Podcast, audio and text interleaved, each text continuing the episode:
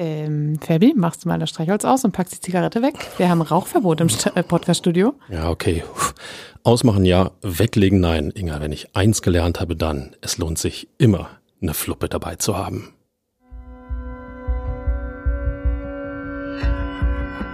Immer härter. Der Podcast der Berliner Morgenpost.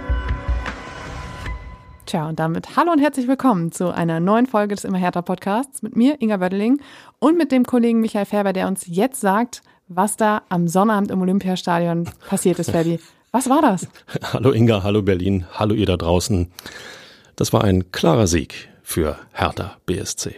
Genau so war's. 5 zu 0 gegen Kräuter Fürth.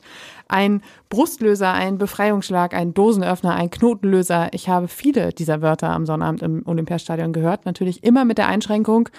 Aber das müssen wir jetzt auch wieder bestätigen. Da müssen wir nachlegen. Da müssen wir, dürfen wir uns nicht drauf, drauf ausruhen. Das stimmt. Darüber reden wir auch heute. Aber in erster Linie war es der erste Sieg in der zweiten Liga in dieser Saison. Wichtige drei Punkte. Und es war ein klarer Sieg für Hertha BSC, für alle, die es vermisst haben sollten. Auch das ist richtig. Ähm, ich hätte ehrlich gesagt im ersten Moment nicht damit gerechnet, ähm, weil Kräuter Fürth ja dann doch eher so ein unangenehmer Gegner werden kann. Aber die Fürther waren sowas von harmlos, dass alles andere als ein 5-0 wahrscheinlich auch ein bisschen ja, unsouverän gewesen wäre. Komm, ich bin mal ausverschämt. Ähm, höher.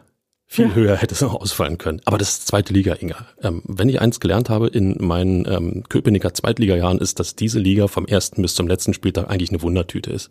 Du kannst nichts wirklich einplanen. Insofern ähm, habe ich schon darauf gesetzt, dass Hertha ähm, zu Hause zumindest vernünftig Fußball spielen wird. Und wenn du dann einen Gegner hast, der keine Lust hat, der nichts draufbringt, ähm, Hertha vor einer Woche in Hamburg, da war es ähnlich, nur eben mit komplett umgekehrten Vorzeichen. Jetzt war Hertha die Truppe, die eine Mannschaft einfach auseinandergenommen hat, die nicht wollte, nicht konnte, vielleicht auch überrascht war, dass Hertha uiuiuiui zu Hause urplötzlich Fußball spielen kann. Auf jeden Fall. Mein erster Eindruck bei Fürth war, die haben nicht damit gerechnet, dass Hertha BSC so auftreten würde.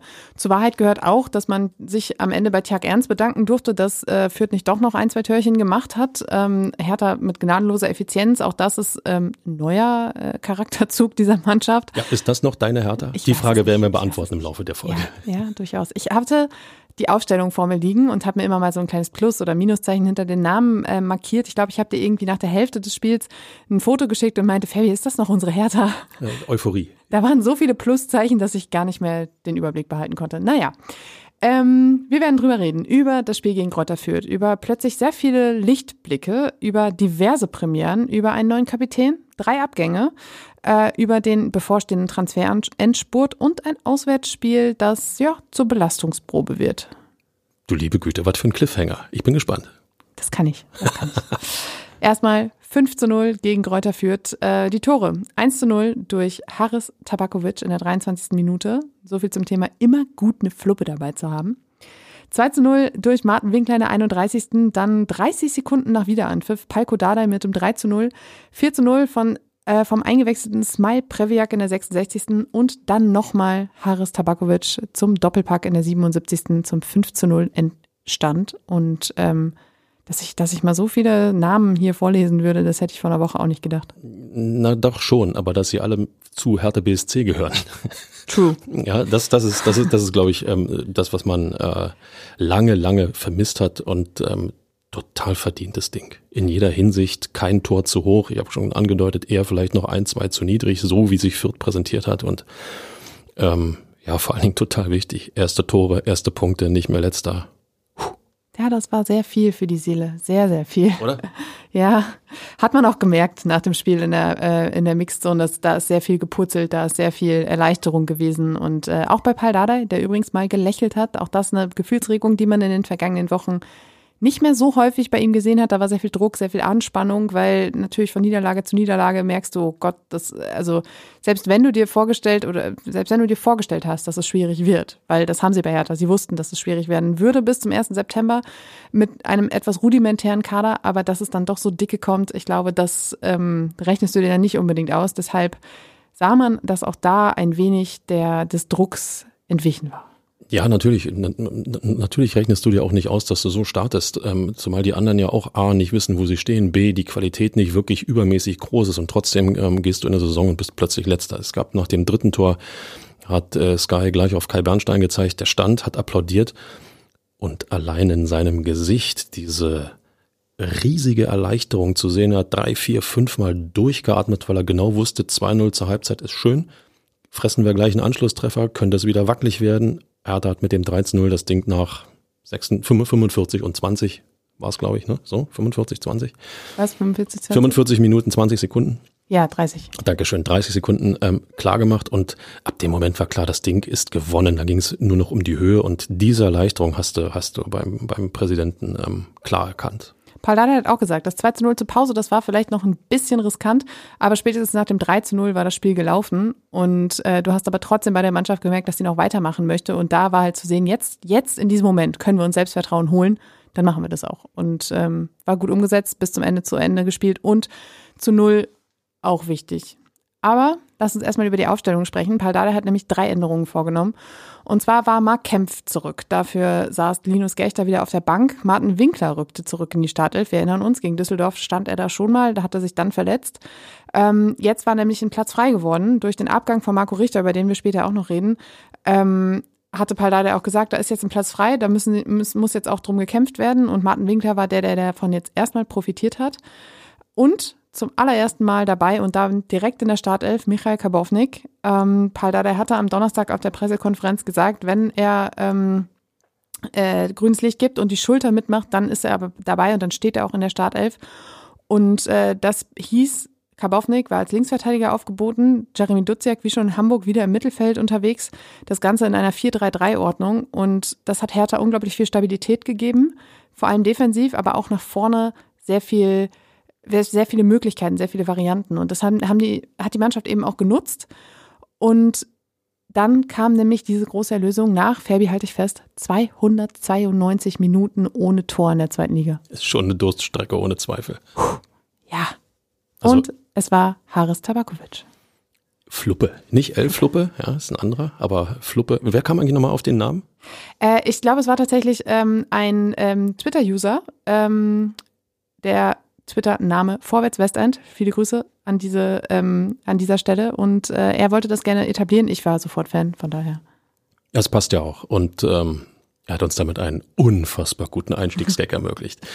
Diese Szene hat für mich zweierlei gezeigt. Erstens, also nochmal, Fürth hat keine Lust gehabt. Dieser äh, Rückpass war. Du meinst zu, jetzt die, die Torszene? Die Torszene, die zum Torszene, die zum 1 zu 0. Genau, das ist ähm, ja gerade angesprochen. Ähm, die, der Rückpass äh, der Fürther da auf den Torwart, ähm, A, viel zu scharf gespielt, B, was der Torhüter zwingend machen sollte demnächst, ist ähm, Ballannahme üben. Was aber viel wichtiger war, es wurde nachgesetzt, Leute. Ja, es wurde aggressiv, mit, aggressiv mit mit Willen, mit ähm, irgendwie den Fehler erzwingen, hat man viel zu selten gesehen. Und da hat, ähm, oh, jetzt muss ich überlegen, Tabakovic. Mhm. Ich, ich bleib bei Fluppe. Da hat Fluppe einfach auch mit Tempo überhaupt keine Gnade walten lassen, hat im richtigen Moment den Fuß rausgestellt, das Ding beim Versuch des Befreiungsschlages an den Fuß, zack ins Tor genau der richtige Moment und auch genau das richtige Signal. Er hat hinterher gesagt, äh, er hat gesehen, dass der Torhüter so ein bisschen ähm, Schwierigkeiten hatte bei der Ballannahme, dass er da nicht so hundertprozentig sicher war. Ähm, hat gesagt, da bin ich draufgegangen, habe mein Glück versucht und äh, es hat geklappt. Der Ball ist ja irgendwie dann an ihn dran gesprungen, von da aus ins Tor. Ich meine, irgendwann musst du auch mal ein bisschen Glück haben und dass dann der Erste da so reinkegelt. Ja, ich es, glaube, er hätte jeder genommen. Er hat ihn, er hat ihn einfach geblockt und ey Leute, unterm Strich ist doch völlig egal, äh, wie die Tore fallen, Hauptsache sie fallen. Und äh, wenn du dir dann das zweite Tor anschaust, äh, war für mich die zweite sehr, sehr wichtige Erkenntnis, ähm, dass Hertha BSC die Mannschaft einfach weitergemacht hat in Strafraum der Fürther. Ich glaube, Fürth wird sich diese Szene bis zum Erbrechen anschauen dürfen. Äh, im, Im Sinne von, äh, wenn ihr nichts macht, wird nichts passieren. Der Ball wird nicht von alleine aus dem Strafraum rausspringen. Und Hertha hat, obwohl nicht alles rund lief, obwohl da ein bisschen Flipper dabei war, sie haben einfach weitergemacht. Sie haben immer wieder nachgesetzt, sie haben immer wieder geguckt, Abschluss abgefälscht auf den, auf den, äh, raus auf, auf Winkler und der hat nicht lang gefackelt. Diese Szene, symbolisch für Hertha BSC, so müsst ihr weitermachen. Solange wie der Ball nicht im Aus oder bestenfalls im Tor ist, weitermachen. Äh, stellvertretend dafür stand vor allem auch Michael Kabownik, der sich da eben auch so durchge Wunden hat, immer irgendwie am, am ja, nochmal versucht, eine kleine Kurve zu drehen und nochmal und Fürths Abwehr stand halt einfach daneben. Das war fast so ein bisschen wie, wie im Training, wenn da diese, diese Metallmännchen stehen. Genau so. Man, manche sagen Mannequins dazu. Okay, so schön. Äh, standen da halt quasi irgendwie so zwischen und äh, er ist da halt durchgedribbelt und hat dann nochmal abgespielt und hier und da und dort. Und es hat halt, es, äh, man hatte für, den, für, für einen Moment irgendwie das Gefühl wirklich, da ist eine Mannschaft, die ist aktiv und die andere steht halt daneben und dass dann eben der Ball zu Winkler kam, das passte. Bock auf den Ball haben, ja. Bock auf Fußball haben, Bock darauf haben, eine Chance zu kreieren. Drei Dinge, die in dieser Szene total vereint sind und vor allen Dingen, wenn du dann den Ball hast und die Schussbahn ist frei, nicht fackeln. Das war ja vorher schon, muss gestehen, ich weiß jetzt nicht, wer den Schuss abgegeben hat, der dann auf Winkler abgefälscht wurde. Aber auch da war es ja schon. Ich sehe, ich habe freie Bahn, ich, ich schließe einfach mal ab. Wenn er abgefälscht wird und er geht rein, ist es auch schön. So kam er zu Winkler und der hat ihn reingemacht. Diese Szene in Endlosschleife. So lange weitermachen, wie der Ball im Spiel ist. Dann hast du eigentlich immer eine große Chance. Beim 3-0 äh, war auch eine nette Erkenntnis dabei. Äh, Haris Tabakovic war auf der rechten Seite äh, unterwegs, hat dann irgendwie zwei, drei Gegenspieler an sich gebunden und hat so halt einen wahnsinnig riesigen Raum geschaffen für ähm, Palko Dardai, der den dann auch genutzt hat mit seiner Schnelligkeit nach vorne humorlos vollendet 3-0. Ich habe, glaube ich, in meinem Text geschrieben, dass Hertha froh sein kann, dass er da war, weil so galant und ähm, entspannt, wie er dann nachher über die Bande Richtung Ostkurve gelaufen ist, hätte er gut auch in seiner Heimat in Budapest ähm, bei der Leichtathletik-EM im Hindernislauf unterwegs gewesen sein können, weil das wirklich, das war ein sehr geschmeidiger Lauf. Ähm, aber das nur quasi die B-Note dahinter. Aber da hast du auch gesehen, ähm, Räume sehen, Räume nutzen, davon profitieren, was der Mitspieler macht. Es war halt eine, ein, ein Team, was da gearbeitet hat und der eine hat von dem profitiert, was der andere gemacht hat. Und das haben wir ja auch sehr selten gesehen. Und den Umschaltmoment nutzen. Fürth hat da Anstoß und der Ball wurde vom Hertha Strafraum, ich meine, dass es der neue Kapitän war sogar, ähm, nach vorne. Toni Leistner. Oha. Ähm, nach vorne geschlagen und zwar nicht irgendwie blind oder sinnlos, sondern ich bin der festen Überzeugung, dass er genau wusste, wohin er den Ball schlagen muss. Und äh, Klar gehört dann mal ein bisschen Glück dazu, kommt er genau an, kann er den wunderbar annehmen, kann er sofort, äh, hier Tabakovic, dann kann er sofort Tempo aufbauen. Natürlich, das gehört alles dazu. Aber wenn du sowas nicht versuchst, wirst du nie erfahren, ob es funktioniert. Insofern, ähm, und äh, Palko Dada, ich bitte dich, das ist doch ein neuer Torjäger bei Hertha BSC, das ist aber eiskalt abgeschlossen. Definitiv. Und wir haben in den letzten Wochen häufig äh, auch darüber gesprochen, dass ähm, es so ein bisschen so aussieht, als wäre die, die erste Elf sehr fest und was dahinter kommt, sehr dünn. Wir wurden eines Besseren belehrt, denn ähm, nach circa, ich würde sagen, so 55 Minuten merkte man, Fürth wurde aktiver. Der Ball war sehr, sehr häufig in Nähe von äh, Herthas Strafraum. Ähm, Hertha konnte sich auch nicht so richtig befreien. Da fehlte so ein bisschen die Frische, um wieder nach vorne zu spielen. Pardada hat dann dreimal gewechselt, hat unter anderem Gustav Christensen und Smile Previak gebracht. Und genau die beiden waren dann auch direkt, ich glaube zwei Minuten nach ihrer Einwechslung, ähm, beteiligt an der Entstehung des 4 zu 0, denn Gustav Christensen war auf der linken Seite unterwegs, flankte in die Mitte, da stand Smai Previak wie ein Torjäger. Genau dieser Job, Flanke da, Ball vor dir, rein damit. Und das 4-0 war gefallen und das zeigt ja, dass da auch ein bisschen Qualität dann doch noch von der Bank kommen kann. Ohne jetzt den Spielverderber äh, geben zu wollen, alles, alles unter, alles unter gütiger Nicht-Aktivität äh, der Vierter. Wenn ich da an den Fünfer denke, der irgendwie im leeren Raum völlig äh, sinnlos die Sonne genießt im Strafraum. Der hat so ein bisschen, so ein bisschen Seitgalopp die ganze Zeit genau. gemacht. So hoppel die, hoppel die da, ja, aber irgendwie nicht da, wo es mein Previak stand. So war aus der Aufwärmphase offenbar noch nicht vorbei. Ähm, was, ähm, wie heißt er, ähm, Christensen gemacht hat. Ähm, das hat mir gefallen. Er hat äh, drei Vierter auf sich gezogen, meine ich sogar waren es. Und er hat sich davon überhaupt nicht aus der Ruhe bringen lassen, sondern äh, hat dann ähm, seinen Qualitäten sozusagen geglaubt, an seine Qualitäten geglaubt, an seine Ballfertigkeit und hat die Fürther ganz alt aussehen lassen, bis er dann den Ball in die Mitte spielen konnte. Das war eine Szene, die, ähm, ja, die wird Dardai so ein bisschen zum Nachdenken bringen, ja, mhm. von wegen mehr Optionen, was spielerische äh, Möglichkeiten angeht, mehr mehr Optionen, was äh, Startelf-Möglichkeiten äh, äh angeht. Ähm, war eine schöne Szene, hat mir gefallen. Previak hatte übrigens nochmal genauso eine ähnliche Szene, wo er auch wirklich in der Mitte des Strafraums stand und den Ball vor die Füße kriegte. Da hat er nicht genug Druck hintergekriegt. Der Ball ging dann direkt auf Fürths Torwart. Aber das zeigt, dass er auf jeden Fall auch so in das Spiel eingebunden ist, dass er dort anspielbar ist und dass er als Torjäger funktionieren kann. Und weil du es vorhin gesagt hast mit dem Umschaltmoment, das war beim 5 zu 0, finde ich auch ähm, sehr, sehr, äh, ja, gut ausgespielt einfach. Ähm, der Ball im, ging im Mittelfeld plötzlich verloren von Fürth und Tabakovic war da und rannte los. Ich finde, ich habe mir die Szene jetzt noch ein paar Mal angeguckt, in, in Real-Life-Geschwindigkeit konnte man auch gar nicht so richtig erkennen, wie der Ball jetzt da eigentlich zu ihm gekommen ist, weil eigentlich zwei Fürther da unterwegs waren und dann stürmt er plötzlich nach vorne und hat auch recht äh, humorlos vollendet. Einfach schnell und gut ähm, auch reagiert. Äh, es zeigt, das war so, ein, war so ein Ansatz äh, von, sagen wir mal, Qualität, die in dieser Hertha-Mannschaft steckt. Dass das nicht gegen jeden Gegner klappen wird, ist völlig klar. Aber wenn es einmal klappt, äh, glaube ich, ist die Fantasie befeuert, dass es öfter klappen kann. Und ähm, was, ähm, ich bleib dabei, Fluppe, dann gezeigt hat im Abschluss, äh, geht einfach total zielstrebig drauf und wartet nicht lange, schließt im richtigen Moment ab, ähm, ließ nie Zweifel, dass der Ball ins Tor gehen wird. So war seine Aktion. Und ähm, auch das, auch das gehört dazu wie hatte Dada gesagt, Selbstvertrauen sammeln. Und genau das ist passiert. Ob das der, der Christensen war, ob das nochmal Fluppe war äh, mit seinem zweiten Tor, ob das, ähm, wie heißt das schnell, ich kann den Namen aber nicht aussprechen. Smiley Previak. Previak. Du darfst auch einfach Smiley sagen, das machen manche Kollegen. Ist das so? Ja. Smiley, ähm, sehr gut. Fluppe und Smiley. Ja, klingt für mich nach einer Riesengeschichte. Aber auch, auch Smiley im Strafraum. Ähm, fackelt nicht lange, zimmert das Ding sofort ins Tor. Hey Leute, das sind, das sind so diese, wie sagt man immer so schon, diese kleinen Siege, diese kleinen Momente, die nimmst du mit, daran kannst du dich hochziehen. Ist gut so. Bevor wir jetzt gleich noch über ähm, Karbovnik sprechen und auch über Duziak und Rese und John Joe Kenny, und zwar in der Rubrik Lichtblick, das nochmal eben kurz festzuhalten. Verwirrend. Verwirrend. Ähm, noch ein Wort zu Alexander Zorniger, Fürths Trainer. Er hat äh, die gelb-rote Karte gesehen, ähm, nach, ich glaube, einer Stunde oder sowas ungefähr. Ähm, und zwar, weil er zweimal den Daumen nach oben gezeigt hat. Mhm. So. ja. Reaktionen in Richtung Schiedsrichtergespann werden geahndet. Ähm, das sollte man als Trainer eines äh, Profiklubs in Deutschland inzwischen wissen. Zumal Schiedsrichter Stieler schon nach zwei Minuten die erste gelbe Karte gezeigt hatte und zwar wegen Ballwegschlagens. Also äh, das sollte man dann vielleicht auch, ein Kollege sagte das gestern noch, Stieler ist dafür bekannt, dass er solche gelben Karten gibt, dass er solche Vergehen ahndet und äh, das sollte man vielleicht äh, mit Beruf Profifußballer oder im Profifußball auch wissen, mit wem man es dann da zu tun hat.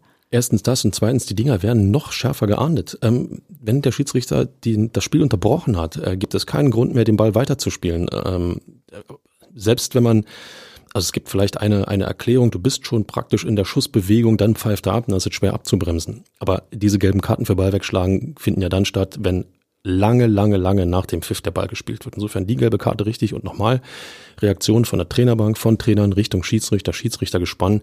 Es geht hier um Vorbildfunktion. Es geht hier auch um, ums Akzeptieren von Entscheidungen auf dem Platz, Respekt dem Schiedsrichter gegenüber.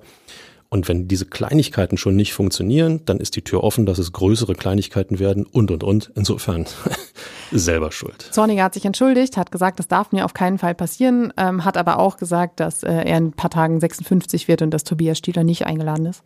Ich ähm, ähm, hatte Stieler ehrlich gesagt auch noch nicht zu meinen Geburtstagen eingeladen. Insofern habe ich was mit Zorniger gemeint. hat noch für einen kleinen Lacher auf der PK gesorgt. Naja, äh, so viel dazu. Jedenfalls ähm, ist Alexander Zorniger dann Richtung Tribüne gestapft mit einem Handy in der Hand und ein alter Bekannter stand an der Seitenlinie, Rainer Wittmeier, Co-Trainer von Kräuter Fürth. Ja, schon mal gehört den Namen, in ja, der Tat. War, hat, hat, hat sich bestimmt gefreut, wieder im Olympiastadion zu sein und fünf Tore zu sehen. Ich glaube auch. So, viele Lichtblicke. Ich habe es gerade angekündigt. An erster Stelle natürlich Michael Kabownik. Er war flexibel unterwegs, offensiv und defensiv orientiert, ähm, was natürlich auch einfach wichtig ist als äh, Linksverteidiger. Das hat Paldada sich auch immer gewünscht, dass da jemand ist, der auch einfach offensiv mitdenkt. Und Kabownik hatte große Freude daran, offensiv unterwegs zu sein, hat Räume geöffnet, die der Rest auch irgendwie ähm, nutzen, war das Wort, das ich gesucht habe, konnte. Ähm, und Paldada hat hinterher gesagt, ich habe ihn auf der Pressekonferenz gefragt, wie er ihn gesehen hat. Ähm, und er sagt, ich brauche einfach einen Spielmacher von hinten raus. Und er hat nochmal erinnert an die Saison mit Mitch Weiser und nachher auch Valentin Lazaro.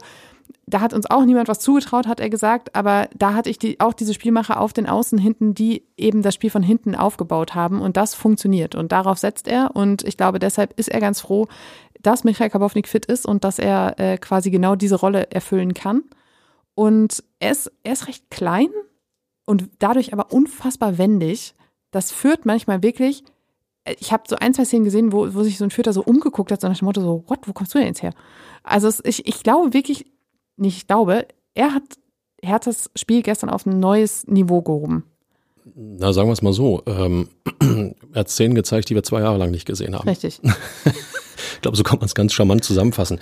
Wenn du jemanden auf dem Flügel hast und ähm, im, äh, wie es immer so schön heißt, modernen Fußball sind ja diese äh, berühmten Schienenspieler, ein Wort, das ich zutiefst hasse, aber egal.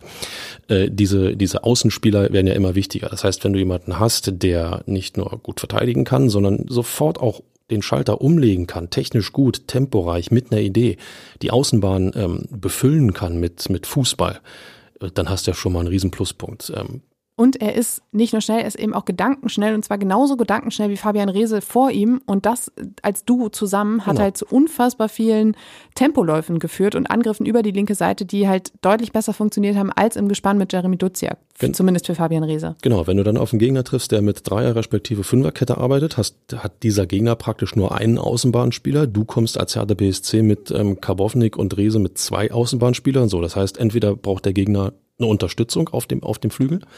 Bekommt er die nicht, ähm, bist du als äh, Gegenspieler ja, zwischen Baum und Borke. Gehst du auf den Mann rauf, der den Ball hat, wird der hinter dir zu frei. Gehst du mit dem mit, der in dem Fall Rese den offensiven Part übernimmt, äh, gibst du dem Linksverteidiger viel zu viel Platz, um Meter machen zu können. Also insofern, wenn das wirklich gut funktioniert, kannst du eine Abwehr und gerade in der zweiten Liga eine Abwehr für richtige Probleme stellen.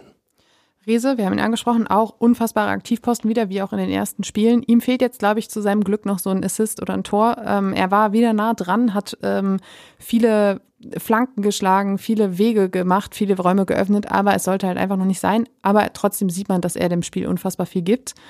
Ich habe Jeremy Dutze ja gerade schon kurz angesprochen. Ähm, der ist jetzt durch die Versetzung, oder er wurde versetzt, sagen wir es so, und zwar ins Mittelfeld. Das hat schon ähm, gegen Hamburg stattgefunden, da hat es nicht gut funktioniert. Jetzt aber hatte ich den Eindruck, dass er seine Qualitäten im Mittelfeld viel besser ausspielen kann als auf der linken Abwehrseite. Und ähm, er hat viele Wege gemacht, war auch viel, viel integrierter in das Spiel, hatte ich das Gefühl, und ähm, hat auch durchaus den einen oder anderen offensiven Pass gespielt, der da zu einer Chance geführt hat. Und das ist jetzt, also sie haben ihn ja als Linksverteidiger geholt, er ist aber eigentlich auch gelernter Mittelfeldspieler. Und dass da jetzt das Umdenken stattgefunden hat, naja, vielleicht sollte man ihn doch besser mehr im Mittelfeld einsetzen. Auch danach habe ich Paldada gefragt und er hat gesagt, Jeremy ist polyvalent.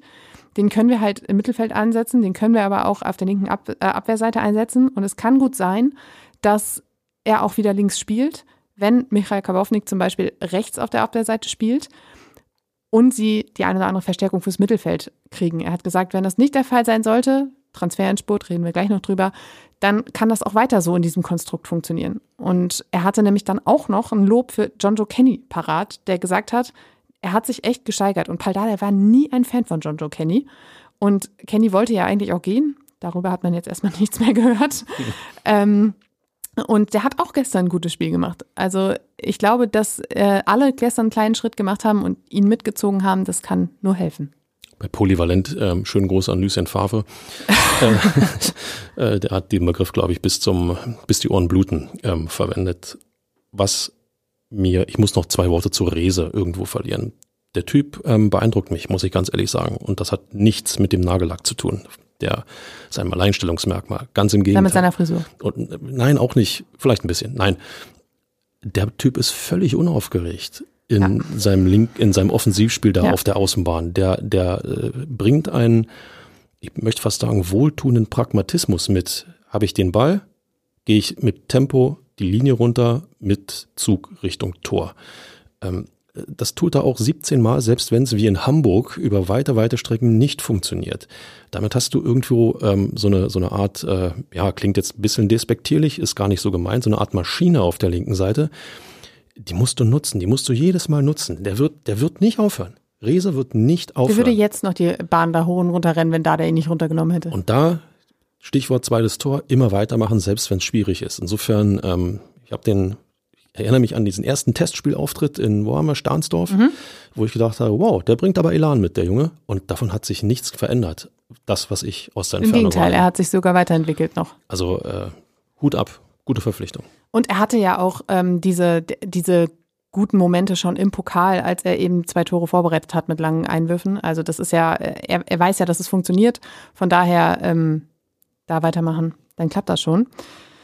So, Fabi, wir haben Premieren. Und zwar eine ganze Menge. Ist, aber ja, logisch. Bist du aufgeregt? Unbedingt. Gut. Premiere Nummer eins. Der erste Saisonsieg in der zweiten Liga. In dieser Saison, ja. Der erste Saisonsieg in der zweiten Liga. ja. Hast du gesagt? Ja. Du hast recht. Ja. Inga, du hast recht. In dieser Saison. In, Danke. dieser, in dieser Saison. Ähm, Premiere Nummer zwei. Zum ersten Mal zu Null gespielt. In dieser Saison. In dieser Saison. Das erste Ligator für Haris Tabakovic, beziehungsweise sein erster Doppelpack, Premiere Nummer drei. Premiere Nummer vier, das erste Pflichtspieltor für Martin Winkler bei den Profis.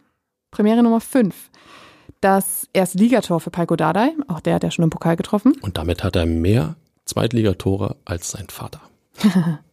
Und Premiere Nummer, jetzt habe ich den Faden verloren. Erwischt. Fünf, sechs. Premiere Nummer sechs. Kabownik zum ersten Mal in der Startelf beziehungsweise im Kader. Und Premiere Nummer sieben. Das erste Pflichtspieltor für Smile Previak. Inklusive erst ein Assist. Also äh, Premierenball für Hertha BSC, oder? Oder? Ich finde es wahnsinnig gut. So. Man muss jetzt sagen, die Mannschaft hat sich natürlich auch im, zu, im Vergleich zum Vorjahr extrem verändert. Das ist klar, dass dann irgendwann jeder mal zum ersten Mal irgendwas tut, aber Und jetzt kommt wieder Nörgel-Ferbi. Wie viel waren im Stadion? 35.000. Hallo Berlin, was ist denn da los? Ey, Ich, ich hatte es ja ehrlich gesagt schlimmer befürchtet, ne? ja, aber Wetter war nicht so schlecht und war, irgendwann, irgendwann, irgendwann äh, muss der, äh, der Bock ja mal umgestoßen werden und ähm, ich sag's mal so, jeder, der nicht da war und Hertha-Sympathisant ist, dürfte sich ein bisschen geärgert haben. So, kommen wir weiter äh, in unserem Skript. Und zwar steht als nächstes auf meiner Liste Kapitän Toni Leistner. So, und das lassen wir einfach mal sacken. Hertha-Kapitän Toni Leistner. Wir haben letzte Woche schon ausführlich über ihn, seine Vorzüge und seine Erfahrungen gesprochen. Äh, ein wenige Tage später hat Paul Dardai ihn zum Kapitän erklärt. Denn Marco Richter ist gegangen, darüber reden wir auch gleich noch. Das war jetzt auch keine neue Information, so ungefähr. Aber Paul Dardai hat sich eben für den Faktor Erfahrung entschieden. Es war die logische Wahl und Leistner war auch dabei. Er konnte spielen. Da, da stand noch ein kleines Fragezeichen hinter, weil er ja einen Nasenbeinbruch aus Hamburg mitgenommen hatte. Ähm, und er hat mit Maske gespielt. Das Ding war ähm, auch sehr häufig in seiner Hand. Er hat es immer mal wieder abgenommen, um den Schweiß abzutrocknen, um es nochmal neu zu richten. Das heißt, er ist nicht so richtig richtig befreundet mit der Maske, würde ich sagen. Er hat hinterher auch gesagt, äh, Atmung ist etwas schwierig. Und äh, die Kopfbälle, die wollte er eigentlich immer lieber so auf ähm, Kopf oben machen, weil alles, was so ein bisschen weiter Richtung Stirn ging, tat dann doch ein bisschen weh. Er hat wohl auch einen tatsächlich mit äh, der Partie zwischen Augen und Nase gemacht. Das war sehr schmerzhaft, hat er gesagt. Ja, das kann ich, kann ich nachvollziehen. Und ähm, skurril sah es schon aus. Ähm, andererseits äh, bin ich auch immer wieder überrascht, was äh, heutzutage möglich ist, um so eine Nase eben zu schützen in so einem Spiel. Ne? Absolut. Ähm, dann kam der Abpfiff und die Feierei. Erstmal gab es eine ausgiebige Ehrenrunde, bis äh, die Mannschaft dann in der Ostkurve angekommen war. Und da hat er nachher gesagt, da habe ich mich noch ein bisschen zurückgehalten, weil ich nicht weiß, wie die Reaktionen da so sind. Er hat dann aber auch verraten, dass es diverse Aussprachen gab ähm, mit, mit den Fans, mit der aktiven Fanszene auch, denn wir erinnern uns alle daran, der Empfang war wenig herzlich aus äh, Fansicht, aus aktiver Fanszenen-Sicht. Ich erinnere mich an das Plakat Verpiss dich aus unserem Verein. Gut, dass er es nicht gemacht hat, würde ich jetzt gerade sagen. ähm, jedenfalls hat er gesagt, dass er sich entschuldigt hat und äh, den Social Media Post, um den es vorrangig ging, gelöscht hat. Ähm, es war ein Post aus dem Februar 2020, als er mit dem ersten FC Köln zu Gast in Berlin war und 5 zu 0 gewonnen hat. Ähm, danach hat er ein Foto vor der Gästekurve gepostet und runtergeschrieben, Berlin ist und bleibt rot-weiß. Er hat gesagt, jeder weiß, dass ich mit dem FC hier war und danach extrem frech war. Da war beim Karneval natürlich auch etwas Alkohol im Spiel. Es war gerade Karnevalszeit und Köln, wir kennen das. Ähm, jedenfalls hat sich dadurch das Verhältnis ein bisschen verbessert. Er hat gesagt, man bleibt im Austausch und ähm, hat auch gesagt, dass er natürlich mit einem dicken Fell in Berlin angekommen ist und äh, dass er immer gesagt hat, dass entscheidend ist, was auf dem Platz passiert. Zitat, da versuche ich immer mein Bestes zu geben. Ich lasse immer mein Herz auf dem Platz und das wird hoffentlich honoriert. Und ich würde sagen, nach dem, was man alles mitbekommen hat, ein Großteil der Fans honoriert das jetzt auch. Äh, sie sind froh, dass man mit Toni Leister einen Kapitän hat, der auch endlich dieses Amt so ausfüllt, wie man sich das einfach vorstellt. Er geht voran, er ist laut, er ist ähm, ja dieser Mentalitätsspieler, der Hertha gefehlt hat. Und ähm, jetzt hast du was dazu sagen. Nee, ich lausche deinen Ausführungen, weil sie, weil sie, ähm, äh, ja, es trifft ja alles zu, ist ja alles, alles äh, richtig nachvollziehbar. Man hat es in allen Spielen in irgendeiner Form gesehen. Äh, in, beim HSV selbst hat man es gesehen beim Spiel ähm, jetzt gegen äh, Fürth nochmal ganz deutlich gesehen. Und wenn es ums Thema Entschuldigung geht, dann ähm, an alle, die dieses äh, schmähliche Plakat verfasst haben, da ist jetzt eine Entschuldigung fällig. Das ist so, so meine Gedankenwelt gerade. Da kommt jemand, wird äh, begrüßt im Sinne von, hau bitte gleich wieder ab. Und alles, was er tut, ist, er macht seinen Job und den macht er so gut, dass Hertha Stabilität bekommt. Er macht den Job so gut, dass der Trainer ihn zum Kapitän bestimmt, weil Führungsspieler. So. Also, ich finde, da kann man auch mal sagen, war vielleicht nicht ganz sauber, unsere Begrüßung. Danke, dass du dich, danke, dass du dich so reinhaust für Hertha BSC. Zumal es beim ersten Halbspiel ja auch noch ein Plakat gab, was so in seine Richtung ging. Ich weiß den Wortlaut nicht mehr, aber es ging irgendwie um einen mit einem Ex-Unioner den Berliner Weg und neu anfangen und das geht ja gar nicht. Also äh, da bin ich bei dir. Das äh, müsste eigentlich von beiden Seiten kommen. Und dann ist aber, sorry, liebe Leute, dann ist aber auch gut zu dieser Thematik. Ja, ähm, Fanbefindlichkeit hin, äh, äh, Spieler, äh, Menschlichkeit, Posts und so weiter. Macht mal da jetzt einen Strich drunter. Lass die Jungs Fußball spielen, lass den Fußball spielen. Gute Leistung, Applaus, schlechte Leistung. Dann ist auch mal ein Pfiff fällig, vielleicht auch mal ein bisschen mehr. Aber dieses ganze ähm, folkloristische Gedöns, ja, mal in Klammern setzen. Ich finde, es geht hier um Fußball. Zumal der Beginn war extrem steinig, drei Niederlagen in Folge. Ähm, es rumpelte wie Sau. Er hat sich trotzdem reingehängt. Er war einer derjenigen, der vorangegangen ist. Das heißt, mehr Leistung kannst du ja eigentlich gar nicht zeigen. Und er stellt sich nach Hamburg hin und redet Klartext. Genau. Er nimmt kein Blatt vor den Mund, weil er auch keine keine, ähm, wie sagt man, äh, aus der Vergangenheit irgendwelche, irgendwelche Altlasten oder sowas hat. Er ist frisch da, er erkennt nach drei Spielen, wo die Problematik liegt und spricht das klar an. Leute, das ist profihaftes Verhalten, ganz ehrlich. Bin ich bei dir. Ähm, ich glaube, dass auch ein Großteil der Fans deshalb froh ist, dass Toni Leisner jetzt Kapitän ist, weil der Kapitän vor ihm eben keiner war.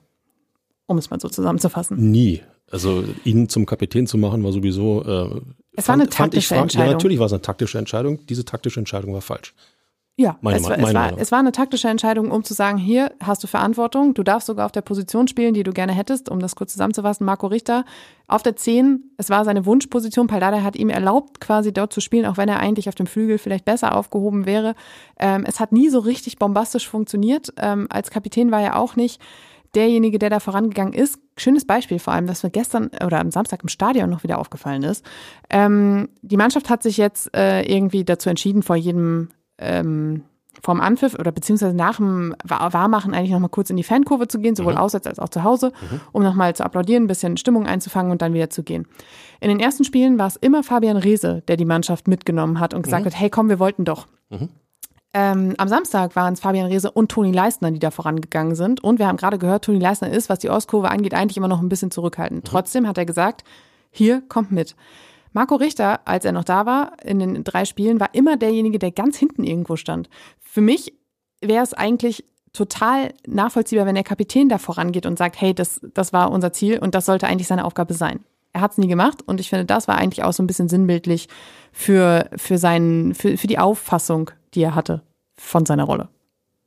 Ja, Richtig. Und vor allen Dingen, wenn er sich mit Wechselgedanken äh, trägt und äh, kann mir keiner sagen, dass er das nicht getan hat in all den Vorbereitungswochen, dann ist es auch so ein Punkt, wo man äh, zumindest dem Trainer, ich weiß nicht, ob er es getan hat, ich als Spieler hätte es getan. Ähm, du weißt schon, dass ich unter Umständen bis Ende August hier noch den Verein verlasse. Macht das wirklich Sinn? Ist das wirklich klug, jemanden wie mich zum es Kapitän war, zu bestimmen? Es war allen Beteiligten klar, dass äh, er gehen möchte. Ach, ja, genau, genau. Aber ja. ob, ob es auch klar war, ihn dann zum Kapitän zu machen, das ist so ein Dialog, den ich zwischen Spieler und Trainer ähm, eigentlich zwingend erwarte.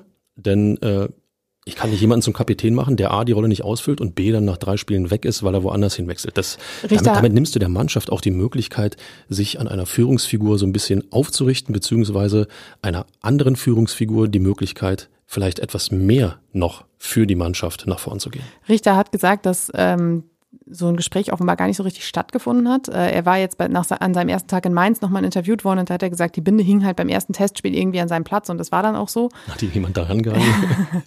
Aber ähm, genau, da war, das war auch übrigens ein interessantes Interview, denn er hat nochmal gesagt, ja, er kann natürlich verstehen, den Frust der Fans und so. Ich glaube, er hat das nicht so ganz umrissen, dass der Frust der Fans vor allem darauf bezogen war, dass er dieses Amt eben nie ausgefüllt hat und dass er einfach einen schlechten Job gemacht hat als Kapitän und auch als Spieler, muss man ja eigentlich so krass sagen, ähm, weil immer klar war, dass er eigentlich gehen will und dass er sich zu höheren Berufen fühlt. Und er hat das halt eher, glaube ich, so verstanden, dass die jetzt sauer sind, weil der Kapitän gewechselt ist. Also das da passte ja Realität und äh, Vorstellung auch nicht so ganz übereinander. Nee, es geht um, auch um Selbstwahrnehmung. Ich bin gespannt, wie er jetzt in Mainz reüssieren wird. Ja, äh, das, was er bei Hertha über all die Jahre gezeigt hat, war unterm Strich einfach zu wenig. Ja, sicherlich auch mit seiner Krankheit zu erklären, überhaupt keine Frage. Das, was er da durchgemacht hat, verdient für immer großen Respekt. Das muss man erst überstehen. Aber der Junge ist jetzt topfit und die ersten drei Spiele waren gar nichts. Das gehört auch dazu. Schauen wir auf das, was Hertha für ihn bekommt. Yes. Drei Millionen. Naja, immerhin. Das ist ein gutes, äh, gutes Handgeld, was man da äh, eingesackt hat. Ähm, und hat eben jetzt einen Spieler weniger, der mit dem Kopf dann doch nicht hundertprozentig bei der Sache war. Genauso wie mit Spieler Nummer zwei, der nicht mit dem Kopf hundertprozentig bei der Sache war. Und das war Suat Serdar. Der wurde in dieser Woche oder in der vergangenen Woche zu Hellas Verona verliehen. Wir erinnern uns kurz, der Verein, bei dem Deo Seefolk in der vergangenen Saison ungefähr 30 Minuten gespielt hat, ähm, in der vergangenen Rückrunde. Ähm, das war jetzt kein Verkauf, dafür aber runter von der Payroll für, das, äh, für die kommende Saison. Und ja, Reisende soll man nicht aufhalten und so. Von daher auch das nicht sonderlich ähm, tragisch, würde ich sagen, denn auch äh, ähm, Serda hat deutlich gemacht, dass er seine Zukunft nicht in Berlin sieht. Und Dudi Luke eben auch nicht. Die Hängepartie ist beendet. Äh, der Belgier ist zum FC Sevilla gewechselt, ähm, verkauft für 10 Millionen plus Boni. Das ist ähm, eine Summe, die man dankend annehmen wird in Berlin, äh, denn äh, ja, das äh, ist dringend benötigt und ich finde auch durchaus leistungsgerecht. Und ein gutes Zeichen, dass das jetzt schon in der Woche vor dem Transferendspurt erledigt ist, denn dann kann man sich dann doch den Dingen widmen, die den Kader verbessern und nicht ähm, um den Kader zu verschlanken. Ich finde äh, die Summe von 10 Millionen plus X ähm, sehr bemerkenswert. Ich hatte ja ähm, in eurem Lieblingspodcast mal gesagt, äh, ich glaube nicht, dass Hertha auch nur für einen Spieler eine zweistellige Millionensumme bekommen wird, einfach aufgrund der Gemengelage, in der sich Hertha befindet. Und ich erinnere mich, dass ich dir widersprochen habe. Aufgrund, das tust du gern und du hast recht, Inga. Danke. Punkt. Äh, nein, das sind 10 Millionen, da sagt man artig Danke und äh, hat zudem noch einen, einen der Topverdiener von der, von der Liste runter. Äh, hat die Möglichkeit vielleicht doch nochmal auf dem Transfermarkt, ich glaube, das ist nach wie vor notwendig, äh, fürs Mittelfeld irgendetwas zu generieren. Sind noch nicht alles vorweg, wer wieder sind wir doch noch nicht. Ich will es ja bloß anstreifen, damit äh, der Geschmack noch stärker wird. Nein, der Punkt ist einfach der, Luke Bakio weg, die Summe ist gut, Strich drunter. Drei Probleme weniger, um es zusammenzufassen. Ja und der Kopf frei für Ideen, Verhandlungen mit neuen Spielern. Denn am 1. September, am kommenden Freitag, ist Deadline Day. Dieser magische Tag, den sie bei Hertha jetzt, glaube ich, seit, ich weiß gar nicht mehr, ich bin mir gar nicht sicher, wie die Pressekonferenzen und die Medienrunden nach diesem Tag sein werden, weil im Moment füllen zu 50 Prozent dieser 1. September die Aussagen. Ich bin gespannt. Ähm, jedenfalls Deadline Day, die Einnahmen betragen mittlerweile 31,65 Millionen Euro. Das ist ähm, natürlich äh, genau das, was man wollte, einen Überschuss generieren. 20 Millionen waren kolportiert. Das heißt, es könnte gut sein, dass man jetzt so 10 Millionen hat, um ähm, sie zu reinvestieren. Das wird man natürlich nicht tun, weil es muss weiter gespart werden. Ähm, jede Million, die irgendwie äh, gespart werden kann, wird gespart. Äh, Ausgaben betragen im Moment 3,6 Millionen. Und jetzt ist die große Frage, was passiert noch? Eines wird nicht passieren. Und zwar, dass Diego Dämme nach Berlin kommt. Ja, da brachen nicht alle Dämme. Zahle ich gern ein. Danke, Fabi. Ähm, er soll Hertha BSC abgesagt haben und zwar nach einer ewig langen Hängepartie, wie sie sie bei Luke Bacchio erlebt haben. Und ich bin ganz ehrlich, ich habe es auch bei vielen äh, von euch da draußen gelesen. Eigentlich ist man froh, dass er jetzt abgesagt hat, denn wenn da jemand richtig Bock hätte auf das, was, äh, was in Berlin auf ihn warten würde, dann wäre dieser Wechsel irgendwann dann doch vonstatten gegangen und dann hätte man nicht noch um diverse hunderttausend Euro verhandelt. Ja, aber dass Hertha BSC nicht zwingend erste Option sein wird bei einem Spieler, glaube ich, das sollte uns allen es auch war klar sein. Ne? Immer ähm, die, der, der, die Nachricht, dass er unbedingt zu Hertha will, dass er unbedingt nach Berlin will. Von wem, von wem ist die äh, sozusagen ins Land getragen worden? Hat das Demme jemals wortwörtlich selbst so gesagt? Das kann ich dir nicht sagen, aber es war das, was immer aus seinem Umfeld mhm. zu hören war. Mhm ich habe von, von vielen gehört, die gesagt haben, toller Mentalitätsspieler in Anführungszeichen. So einen brauchen wir dann wirklich auch nicht mehr, der dann, der dann doch auch nur aufs Geld guckt. Und äh, ich glaube, im Endeffekt ist es ganz gut, dass das jetzt äh, Geschichte ist, denn jetzt kann man sich auch dann doch darauf konzentrieren, ähm, dass man im Mittelfeld für das Mittelfeld noch jemanden findet, der ins, in, ins, in die Gemengelage passt. Und ähm, im Moment äh, ist ganz heiß Bilal Hussein, ein 23-jähriger Schwede fürs zentrale Mittelfeld, ähm, der dann doch schon sehr nah an einer Einigung mit Hertha BSC sein soll. wie gesagt, in jedem Fall braucht es noch jemanden. Ähm, wenn du, wenn du, da sind wir wieder bei Duziak, ähm, wenn du ihn als polyvalenten Spieler hast, ihn auch als vielleicht Backup für einen Linksverteidiger, wirst du irgendwann, wenn es blöd läuft, in die ähm, Lage versetzt, das auch umsetzen zu müssen. Dann fehlt dir vielleicht wieder noch ein, noch ein bisschen Qualität im Mittelfeld. Also ein Mittelfeldspieler kann man gerade, was das Zentrum angeht, ähm, fast nicht genug haben. Ähm, ich bin gespannt. Äh, bloß es sollte, wie gesagt, noch einer kommen. So ist der Kader unfertig. Ja, definitiv. Paul Dardai hat gesagt, äh, ein Sechser, ein Achter, das wäre schon das, worauf wir unser Augenmerk legen. Das hat auch Benjamin Weber bestätigt, ähm, denn man hat ja auch mit Martin Dardai zwei Momenten Sechser im Kader, der das auch irgendwie ein bisschen gelernt hat, aber eigentlich auch Innenverteidiger ist. Das heißt, du brauchst da eigentlich noch wirklich Mittelfeldspieler, die genau wissen, was sie da tun. Genau. Und ähm, das würde dem Kader sehr gut tun. Jetzt bist du natürlich wieder in einer leicht besseren Verhandlungsposition, nachdem du endlich mal gewonnen hast, weil ich glaube, viele Spieler haben auch auf die sportliche Situation geguckt und gesagt, oh Gott, drei Niederlagen in Folge, bei denen geht's ja genauso weiter, wie es aufgehört hat. Dazu die negativen Schlagzeilen rund um Marius Gersbeck. In der Causa soll übrigens nächste Woche eine Entscheidung fallen. Das noch eben dazu. Ähm, und das ist natürlich auch nicht einfach. Also äh, du hast dieses ganze drumherum, diese ganzen, ähm, die, die, die, die sportliche Krise, du hast äh, schlechte Nachrichten äh, rund um Gersbeck, da musst du ja irgendwie trotzdem Verhandlungsargumente finden und du hast kein Geld, um diese Verhandlungsargumente äh, ins Feld zu führen und deshalb. Das ist ja das, was ich damit meinte. Hertha BSC wird bei Spielern nicht zwingend die erste Adresse ja. sein. Wenn dann das Umfeld kommt und immer wieder sagt, er will unbedingt und das ist äh, klar auf dem Zettel. Äh, äh Kann natürlich das, auch Verhandlungstaktik. Ja, natürlich hat es auch damit etwas zu tun, dass man sich diese Möglichkeit warm halten möchte und guckt, was ist vielleicht noch Besseres rauszuschlagen. Das ist nun mal Profifußball, muss einem nicht gefallen, aber es ist der Lauf der Dinge. Ganz genau. Der Lauf der Dinge bei Hertha BSC ist, dass es am kommenden Wochenende mit dem Auswärtsspiel Was für eine beim Überleitung. ersten FC Magdeburg weitergeht. Wahnsinn. ähm, ja, Magdeburg, 13 Uhr. Ähm, und ich wollte mir die Bilanz anschauen und dann bin ich genauso gestrandet wie bei Wiesbaden, denn es gibt einfach keine. Ja. Ja, gut. Ist ausbaufähig, würde ich sagen.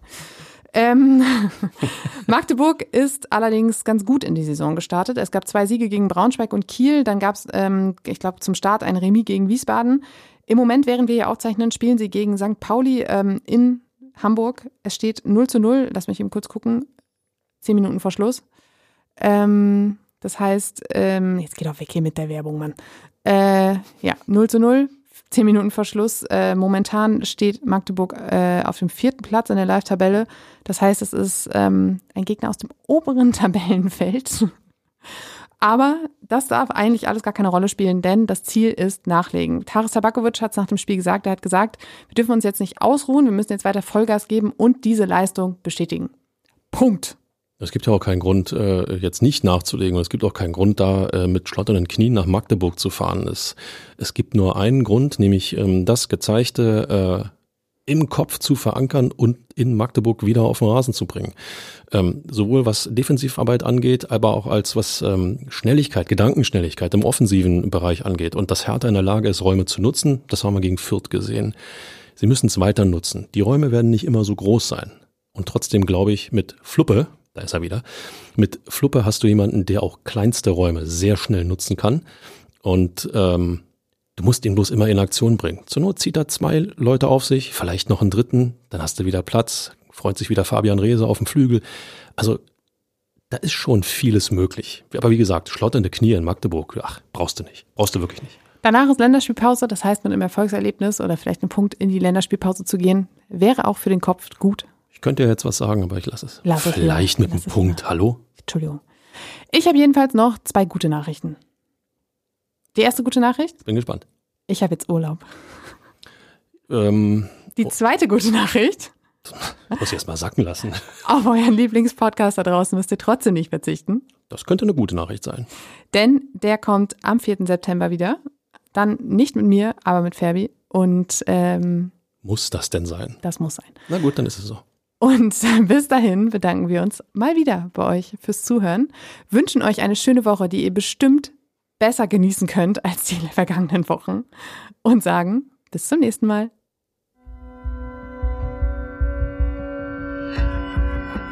Immer härter. Der Podcast der Berliner Morgenpost.